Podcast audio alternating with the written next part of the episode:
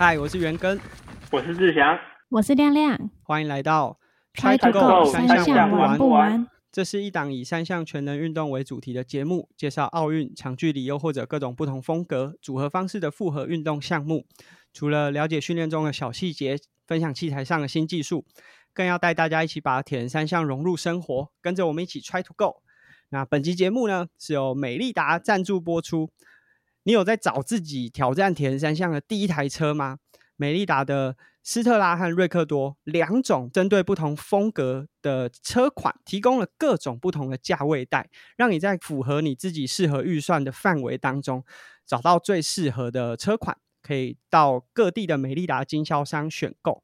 那我们的女生主持人亮亮在。加入到我们节目的时候呢，其实已经完成过一三的铁人接力赛。那他负责的是游泳项目。之前我们都会分享说，这个我们的节目女生的主持人其实没有完成铁人三项，但是她是一个铁人三项节目的主持人。以后我们不能这样分享了，因为在十月十五的这个周末呢，她完成了她自己第一场的五一五赛事。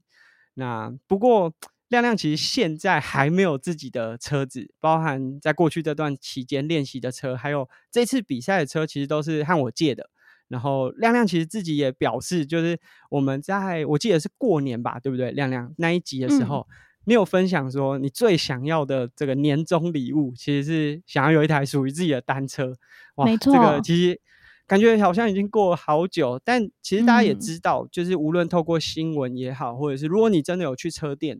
这几大概这两年吧，单车店的这个库存好像水位都很低呀，就是都不找不太到需要的车。那尤其是像亮亮是女生，然后在身高上面在挑选，就是需要的尺寸，真的又更加困难。那在入手之前，就最近的这个车荒，感觉好像有好转一点，但是在入手之前，亮亮好像还是有一些问题想要询问。那今天我们这集呢，就不只是针对亮亮的问题来做回答，其实也有蛮多听众在 IG 上面也都说，他们好像也是准备想参加铁人三项，但是在找自己的。第一台车，很多人也都像亮亮一样，目前的车子是先看别人借的。那不知道亮亮在选车过程中有没有遇到什么样的问题？因为我最一开始就是铁人三项这三项啊，就是缺少一台车，所以就是会很想要拥有一台自己的车。然后，但是一开始在选择的时候，真的会有点，就是会有很多问题，真的是。不太理解，就例如说，可能参加比赛的时候啊，就是看到有很多，其实有很多不同的车款，但是像例如说，我的目标就是想要参加铁人三项，到底应该用哪种车款，就是比较适合这样的赛事？就是扣除掉我们节目其实也介绍过，然后我过去也从事非常频繁的越野三项之外，大部分的这些三项赛事其实都可以用。公路车型的车款去完成，也就是大家比较常见。就是如果广泛的定义公路车的话，就是它没有避震器，然后轮子轮子呢是比较细的，让它在地面骑乘，就路面骑乘的时候速度会比较快。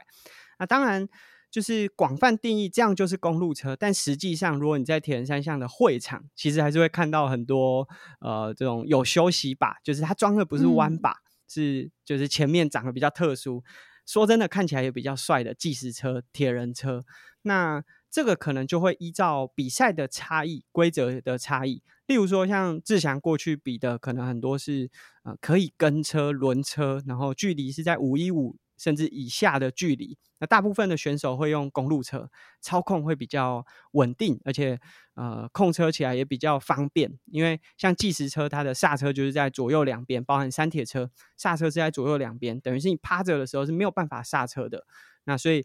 如果是可以跟车的比赛，就会比较危险。所以大部分像呃。短短程一点五一五的比赛，就会选用弯把的公路车来进行。那当然，呃，稍微长程之后，它比赛的规则就变成是自己要顶峰，就是你要在前面，没有人可以跟你合作。那为了要把这个空气力学的表现做到最好，所以会用铁人车、计时车这种可以趴休息把的车款。那当然，如果从弯把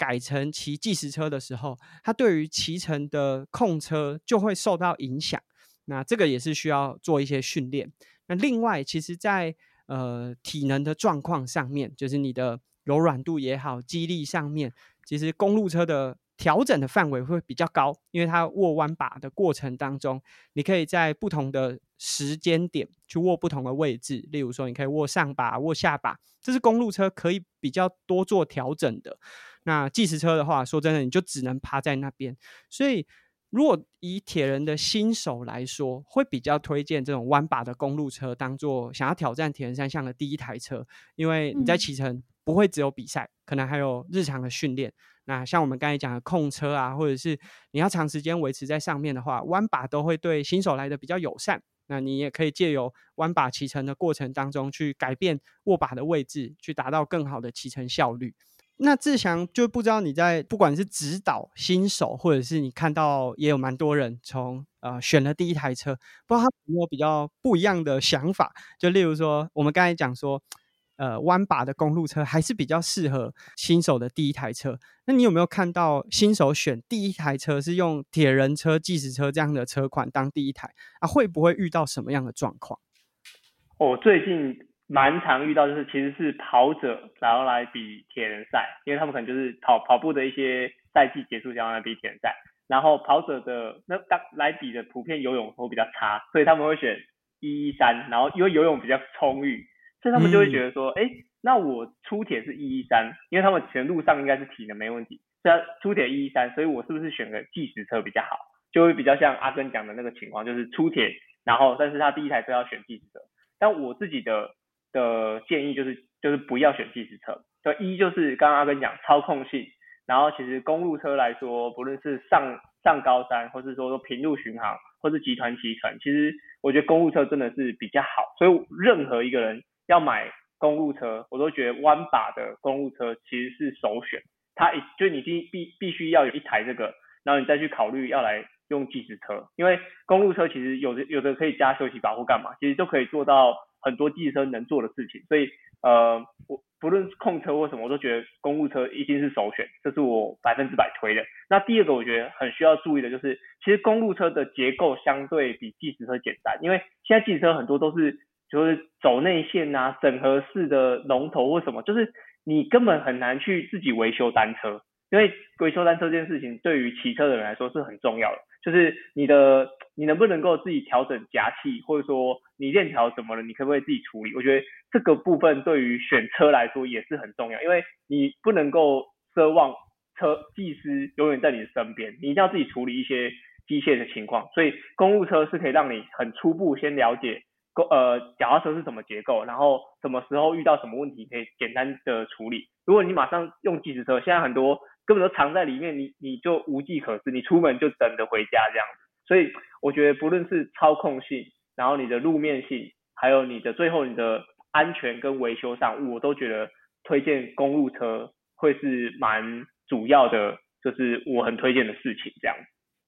嗯，那像志强刚才讲的，我刚才另外想到就是说，因为毕竟你如果是新手。其实是花蛮多时间在训练的。那如果以铁人车、计时车这样的车款，其实它如果每天都要去做训练的话，它的保养啊也好，或者是骑出去，其实都还是比较有一些限制。无论是在地形上，或者是训练的这个安排上面。多多少少都会受到影响。那新手又真的是最需要，就是各种，就是他可能比起你已经很明确知道，我就是要练平路，还是要练什么样地形的这些老手来说，是更需要这种不一样的训练的。那反而公路车当然会是最好的一个选项。啊，这里也岔提问一下，就虽然说已经很明确，我们从刚刚介绍就知道说，哦，新手如果想要参加铁人三项啊，扣除掉越野的铁人三项要用。越野车、登山车，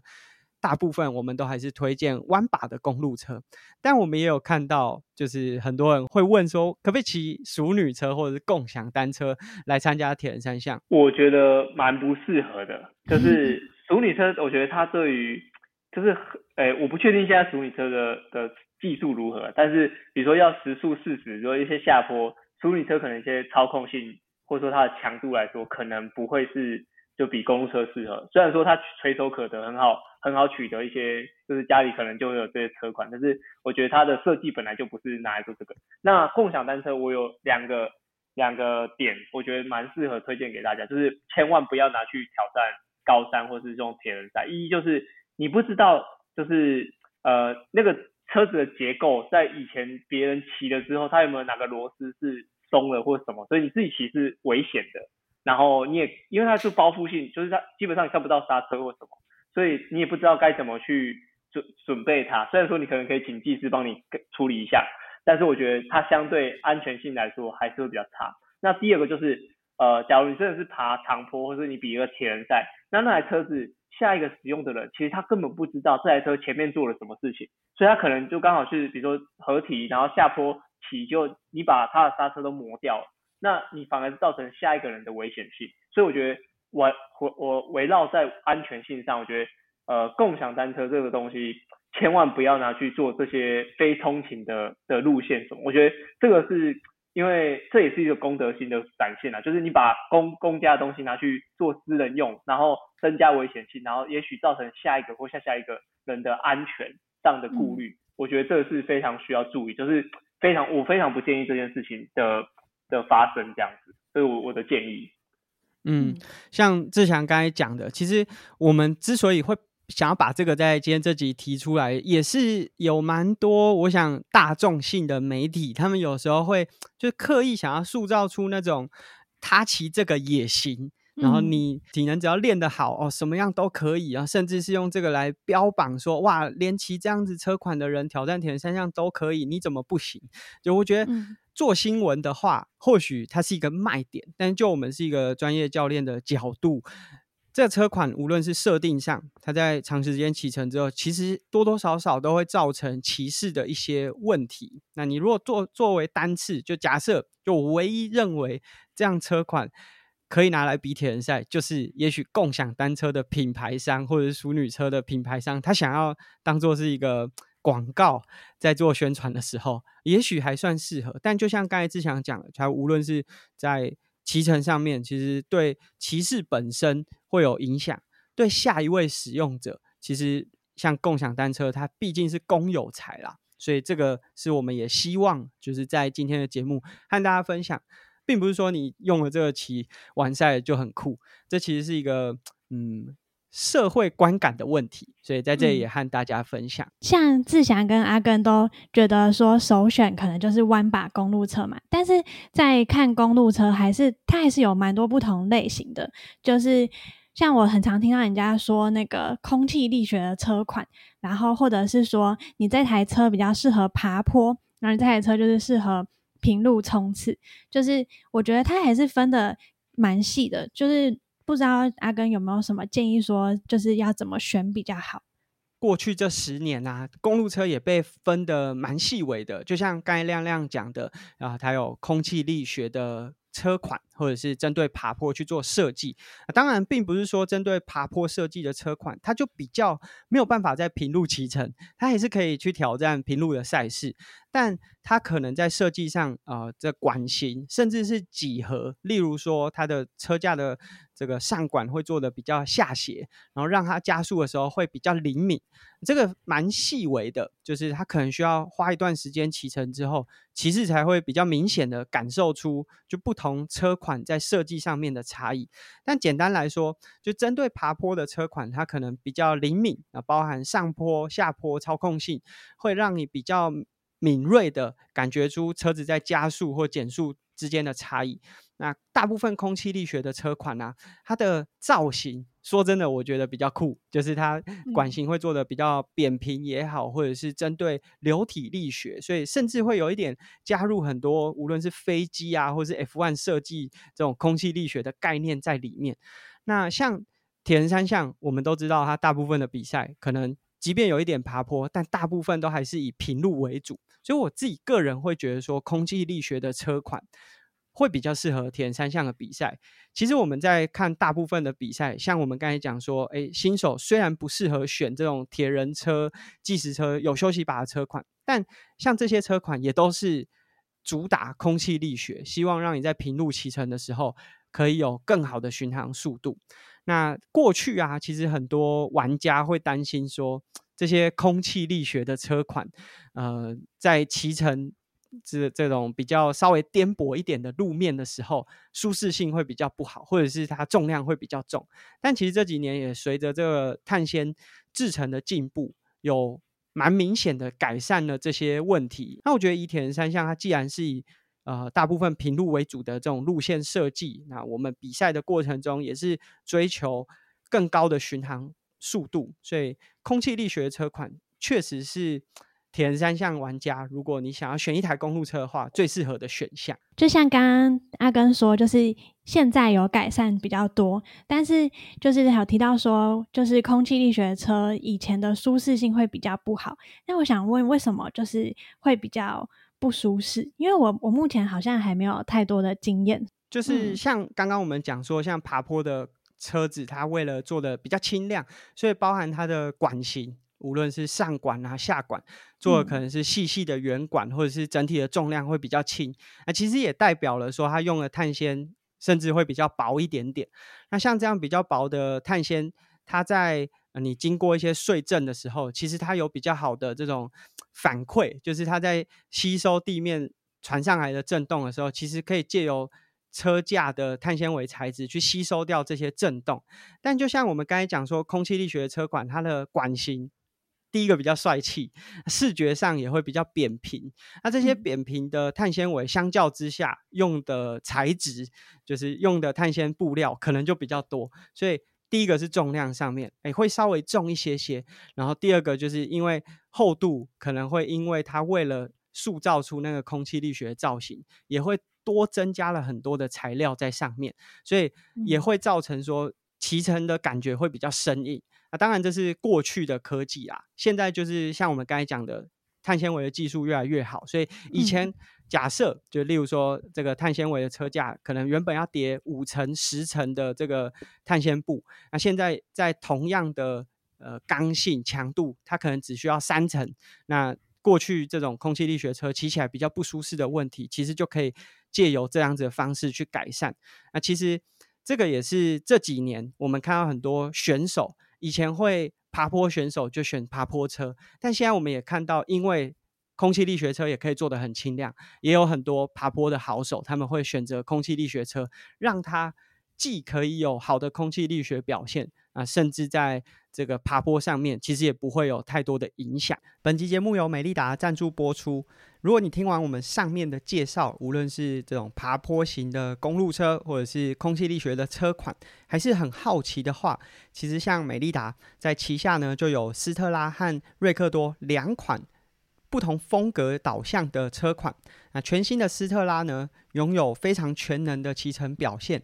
轻量化的车架设计当中，也加入了空气力学的一些元素。拥有非常好的加速性，尤其是在上下坡的反应上非常的灵敏啊，非常适合台湾这种非常多山路地形的路线。那如果你很想挑战各种不同的路线，你甚至可以在斯特拉上面装上三十 C 的宽胎，可以在竞赛的几何当中又享受截然不同的骑乘路感。那像我们刚才讲的空气力学车，美利达的瑞克多呢，是完全以空气力学为导向的设计。却又保持非常轻量化的结构，所以也是这几年无论是美利达旗下的环发车队，或者是众多职业选手的首选。那过去你可能会担心空气力学的管型在舒适性上会打折扣。那在我们前面的节目也分享到说，现在的技术都已经可以解决这方面的问题。那当然，如果只是从这种实验室的数据，你可能不相信。但美利达的瑞克多可是在古典赛拿下过 Paris 鼠辈的冠军，所以在这样子石板路的考验呢，可以告诉你，过去会担心。空气力学和舒适性好像是两个对立面。从此之后呢，瑞克多打破了这之间的反理。其实刚才亮亮有问说，就是在不同的呃车架形式，有爬坡车款或者是空气力学的呃车款。其实除了车型，还有材质上面的选项，就包含啊，有些车款可能是铝合金的，有些是碳纤维的。那其实以这几年的技术啊，虽然说铝合金已经可以做到很轻，像我们刚才讲的，就是骑乘的时候轻量也是很重要。但是我们还是建议，就是选择碳纤维作为竞赛的首选，因为在整体的协调性上面，或者是骑乘的感受上面，碳纤维还是在目前就是整个市面上有比较好的表现。就是无论是我们看选手的选用也好，或者是大部分。在高阶车款碳纤维的选用比例，其实还是比较多元的。例如说，我去车店看车的时候啊，老板都会跟我说，就是呃，他建议女生使用碟刹。就是他觉得这样子下坡比较安全，因为我们的呃，可能他觉得我们握力比较小，然后就是用碟刹会比较轻松。然后我之前一直都就是就听不懂，我想说啊，就是因为我也没没使用过。但是上次我就是在呃团骑的时候，我就有一个人他就说，哎，他就借我用用看他的碟刹，然后我就觉得哇，就是好像真的会省力蛮多的。所以，但是但是我有一个车友他又说。他支持传统框刹，因为他觉得碟刹要保养太麻烦，所以就是这两个的这两个这个议题啊，就是不知道阿甘和志强有没有什么想法？我觉得我现在会很想试碟刹，就是因为呃，刚刚啊，刚刚那那有讲说，就是不论刹车或是呃你的手感什么，真的是比较轻松。因为我也是有试骑过别人的车子，那我真的觉得，就因为我现在是框刹的，然后也还没有呃升级这样，所以我觉得。以目前的趋势，就是碟刹的技术是真的是，我觉得已经可以跟就是西甲的框刹的是基本上是相提并论的，就是不论是重量啊，或是呃手感的部分，我觉得如果是调整的好，碟刹那个手感真的是很舒服、很顺畅这样，对不对？真的很舒服。然后真的我觉得对女生来说，只要是她的呃用力的程度，我觉得还是会差很多。但是我觉得唯一需要稍微学习一下，就是可能假如你遇到。就是碟刹会有点卡卡的，或是有点磨到的时候，可能可以先跟就是店家学一下，说，哎，简单的简单的该怎么调整，或者说该怎么注意，因为蛮多人就是比如说车子都调好，然后出去骑都没事啊，可能呃装车或干嘛弄一弄，哎，又有时候有点状况。我觉得除了呃这一点，就是可能刹车容易会磨出声音啊，或者说有一些呃微调的状况来说，这一点除外，这一点可以学习以外，我觉得。呃，基本上都可以选碟刹来当你接下来的车款，我觉我觉得是蛮建议的。然后我自己也很心动，对于碟刹的部分。如果就我自己的分享，其实可以分成功能性上面，还有未来的趋势上面。就是我自己也有碟刹的车款，也有框刹车款。那毋庸置疑，就是碟刹的车款它更不受天气外在环境的影响。那但是。撇除这个功能性上面，另外一个问题就是，其实现在品牌商之间，就无论是车厂零件商，其实也都不太做框刹的零件了。所以很有可能，如果你现在，如果你是新手，因为我们今天的主题是想针对新手，如果想要买第一台车，假设你选择了一台框刹的车款的话，非常非常有机会，在未来就是无论你是想要呃更新升级。会没有可以替换的零件，那又或者是说，哎，如果你是新手，想要买一台第一台车，那买了过一阵子，你想要做升级，第一个升级可能没有零件，或者是你又换了一台车，新车的呃新车需要的东西，旧车都没有办法沿用，其实也会是另外一个问题。那我想，像亮亮刚才讲说，碟刹的车款在保养上会比较相对传统的框刹会比较麻烦，这个确实是。比较需要学习的，但我想，无论是碟刹还是框刹，新手在学习这些技能的时间应该是差不多的。就是过去，如果你是使用框刹，然后你已经学会了，而要再学一个新的碟刹的保养或者是照顾的技巧，可能好像是多学一个技能。但对新手来说，无论你是学什么，你都是得重新学过。所以，其实对新手来说，反而就比较没有阵痛期。我觉得对于对于这个碟刹和呃框刹的选择，反而是对老手会比较有限制。就像我可能有框刹的轮组，我没有办法沿用到碟刹上面。像志祥现在可能就假设想要换车，就会遇到很多这方面的问题。但反而对新手来说，这就不成问题。所以我觉得，如果以新手你要买第一台车，那尤其是女生，因为像亮亮刚才讲说，你有试过了朋友的。碟刹车。为什么按起来？对，为什么按起来会比较轻松？就传统我们的框刹车架，大部分它的刹车都是用钢索，就是里面有一个钢丝在拉动它的刹车的夹器。那当然，如果在很厉害的技师或者是组装的技术上面，可以让这个按压的手感也可以很顺畅。但再怎么顺畅，这个碟刹大部分是用油，就是它这个管线里面是用油在做动它的刹车动作，所以按起来会更顺畅。所以这个是对女生来说，我觉得蛮友善的。就是例如说你在面对无论是阳明山，甚至是五岭的下坡这种很长的下坡。框刹的车款按到后面，其实手会蛮酸的，就是手掌的握力会受到挑战。相对来说，碟刹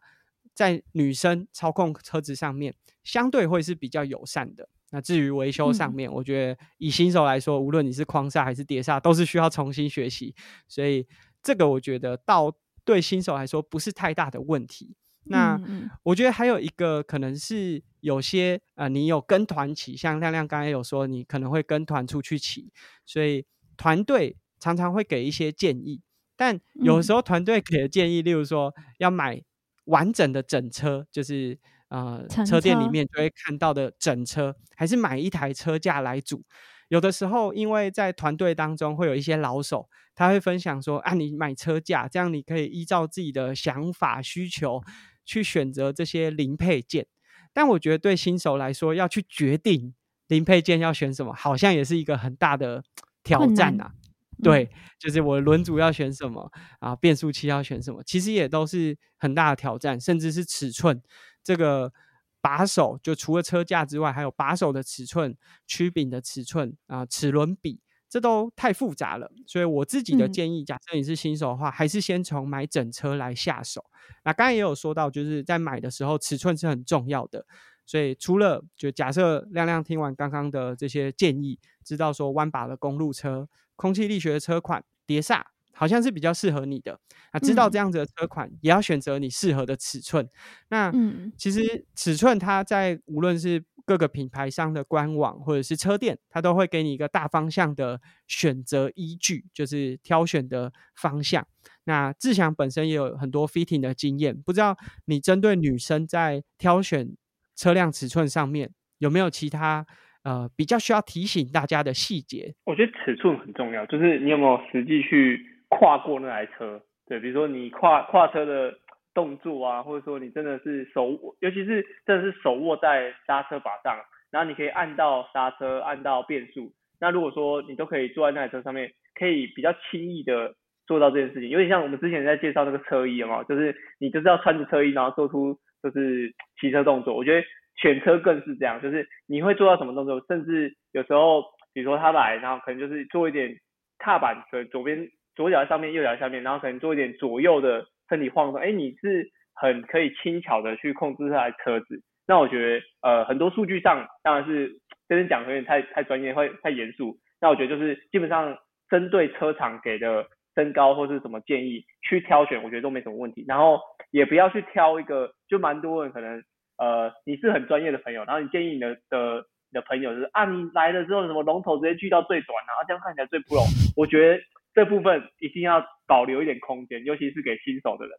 就是假如现在正要调，尤其是女生什么，就是不要太一下子把车调得很极端，然后甚至比如说你呃你可能介于中间，然后你可能选大一号，你会有比较大的调整空间，啊可是你的车友会说啊你选小一点，你可以怎么样怎么样？我觉得稍微让自己保留多一点空间是更好的，对，就是不要让自己就是比如说哦你现在为了求一个帅，结果你还要重新买一支前叉，那可能就是我觉得有点划不来。然后另外做坐垫的话，我觉得这坐垫就是呃要更花时间去挑选的。但是我觉得以车架的部分，就是以这样子的方式，就是不要让自己走投无路，是很重要的事情。像志强刚才讲的，其实也是我们之所以不建议说新手一开始就买车架来组。那如果你选择就是自己选车架，那像刚才的零件，其实在选择上面，如果你都没有任何骑乘经验，要去做挑选。也许可以获得，就借由 fitting 获得一个数据，但也许不会是最适合你的那个数据，毕竟骑在上面的还是你本身啊，所以这个是需要花一点时间。那我觉得女生在选择尺寸上面有一个特别需要注意的啊，这个其实也是我进到这种呃单车的品牌商工作的时候才发现，哎，其实蛮多车款都会提供这样子的数据，因为其实亚洲人的身形或者是男女的身形。它的比例上都会有一点点的差异，就是例如说，我和志祥也许都是大概一百七十五、一百七十四公分，但是我们的腿长可能不一样。那女生在身高也许没有那么高的状况下，这个问题会被放得更大，就是公路车的上管都还蛮高的。那有些女生跨坐在上管上的时候，也许上管会卡到胯下。那这个也许在骑乘过程中不会是太大的问题。可是，在下车的时候 就会变得比较麻烦，所以在很多车款都会提供 stand over height，就是它会呃提供了你的地面到上管的高度啊，你可以稍微确认一下，就女生跨在车款上面的时候，就会不会影响你站在上面的时候，好像卡在胯下那个感觉。那关于尺寸，其实除了专业的店家他在呃选车的时候都会给你 fitting，我觉得这是需要反复去做确认的。因为随着你骑乘的时间变长，你的呃对于车子的熟悉、柔软度，然后或者是你的身身材都可能会改变。啊，这个身材指的并不是说呃你会长高还是怎么样，呃骑乘的感受上面都会跟新手期间会不太一样。所以其实骑乘一段时间之后，再回去做一次重新的调整也是蛮重要的。所以。选购公路车，并不是说，哎，网络上看到有适合尺寸，买了便宜的就好。寻求专业的店家，我觉得也是蛮重要的，这个才可以达到说，哎，你过了一段时间，无论像亮亮一开始讲的，啊，也许碟刹车你对它的保养比较不了解，那你可以借由专业的店家协助你了解一些你在日常。家中就可以做的，然后或者是多久的时间要带回车店去做保养，又或者是说，像骑了一段时间之后，你有需要去跟动你的把手尺寸、龙头尺寸，或者是调高调低你的坐垫，甚至是选一张适合的坐垫，这都需要由专业的店家协助新手。所以这是啊，新手在买车的时候需要注意的。那当然，最后就是买车当然很重要，买一台车很开心。但入手之后要如何把公路车骑好？因为我想大部分，包含我自己也是，就是刚开始骑的第一台车，一定不是像这样弯把的。骑上弯把之后，多多少少都会有一点点，无论是恐惧感还是不熟悉。那我想亮亮至少在这这个环节。可以稍微安心，因为你至少也骑了超过半年的时间，对弯把的，而且甚至你跟着这台车也环岛过，所以也许对弯把的公路车不是这么不熟悉。但假设我们有听众是第一次接触到弯把的公路车，最重要的就是多骑，你要花更多的时间跟你的车子熟悉它骑乘的感觉。那在我们之前的节目，其实也有建议大家就是提升你的控车表现的一些训练方法。那善用你的弯把，就是你从原本平把的这种传统的车款骑到弯把上面之后，其实弯把有很多使用的方式，无论是握上把、握下把、握在平的位置，它都有不同的目的或骑乘的感受。那你需要花一段时间去适应它。那像志强刚才讲说，就是哎。